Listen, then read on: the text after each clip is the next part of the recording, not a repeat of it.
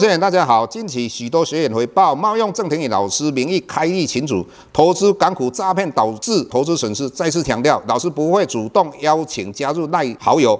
再次强调，老师没有 Telegram 群组。再次强调，老师只有在 PressPlay 撰写产业探讨文章。再次强调，老师不会在赖群组回答任何问题，有任何问题在 PressPlay 平台内发问。再次强调，老师不会教大家投资港股，老师只有投资台股，请大家勿点选不明的赖群组以及连接，任何信息请审慎评估并提高警觉，切勿上当受骗。郑重呼吁，请勿盗用郑庭宇老师本人名义发文，冒用他人名义发文，以触犯伪造文书罪，请勿以身试法。接下来本周影片开始，各位大家好，又到我们本周解大盘的时间。那我想这一段期间。老师一直跟各位分享，老师对大盘的看法。老师认为，从国际金融情势的一个指标，那从技术面以及量价的一个关系来讲，台股走空这样的一个趋势非常确立。最主要的话，我们讲到上个礼拜，很多投资好朋友们整个聚焦于美国联准会到底升息升两码或三码。那我们可以看到很多媒体或是投资的分析者，他讲到说。只要美国升息确定之后，就利空出尽哈。那这个思维，各位慢慢要去思考一下，什么叫利空出尽呢？也就是说，这个事件发生之后，它后面不会再继续发生了。但是你要知道，美国联准会调升利率，不管它两码或三码，但是事实上，这个六月份、七月份、八月份，甚至这个趋势已经形成，它会一直在发生。它缩表也一直在发生，所以这个就没有所谓的利空出尽这个问题。所以有时候我们在听这些在分析，只要做参考就好。你要有一个正确的思维。第二个，我们讲到上个礼拜，老师一直跟各位讲说，整体来讲，如果从定义来看，上个礼拜我们看到技术面它往下一个跳空缺口，往上跳空缺口，形成两个缺口，就是倒转反转嘛。那老师在上个礼拜的 YouTube 分析里面就跟各位讲到，没有量，没有量的状况之下，我们看到几个指标。第一个指标，我们看到美国十年期公债殖利。应该会站稳三 percent 的。那站稳三 percent 之外，我们又看到一个指标是什么？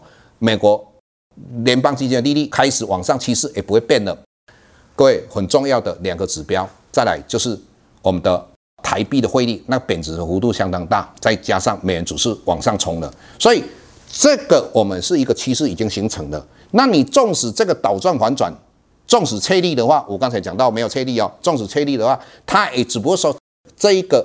很短暂的一个时期确立啊，它不是一个真正的要大反弹的。以目前台股没有大反弹那个能量哈，为什么没有这个能量呢？各位你想想看吧，我们看到美国联邦基金调升两码，大家说利空出尽，结果我们看到台股开高走低，成交量两千五百亿。上个礼拜的话，我们看到都是一千六百多亿、一千八百多亿，这种量能把这个台股往上推升，根本没有这个力道嘛。所以整体来讲，它是走空的。那走空的话，当然很多投资人就会讲说，做空吗？啊，做空你没有看到美国像上个礼拜它一下子涨了近千点，我们的道琼嘛。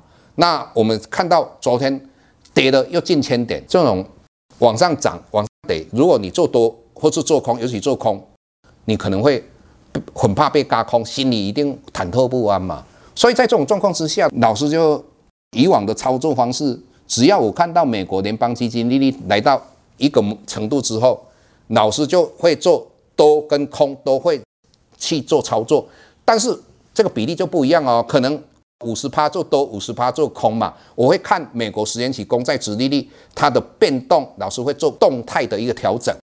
那各位你要了解，两千零八年我们要看到美股跟台股的趋势，我们只有看联邦基金的利率，但是两千零八年之后，我们要看的是什么？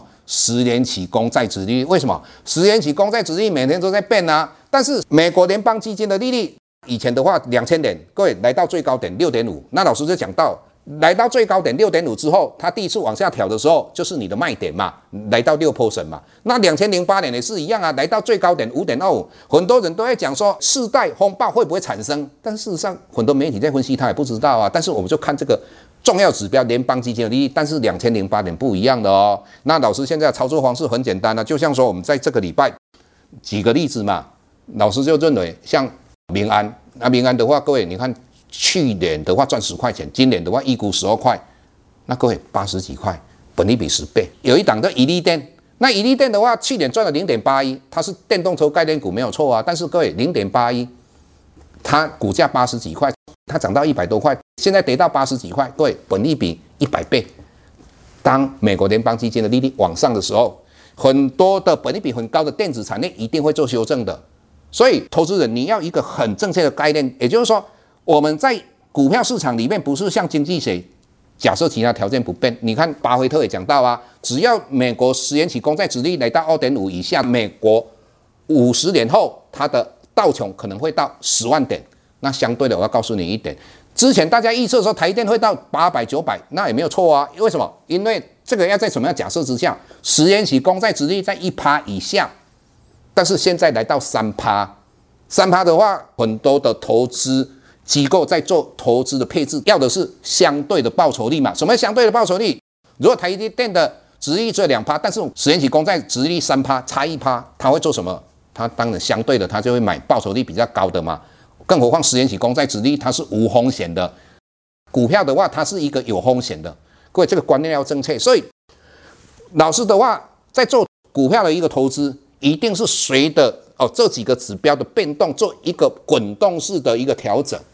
那你在这个市场上，不管它大涨或大跌，就像说礼拜三大涨，那老师有做空有做多；礼拜五大跌，老师有做多有做空，心情都非常平静。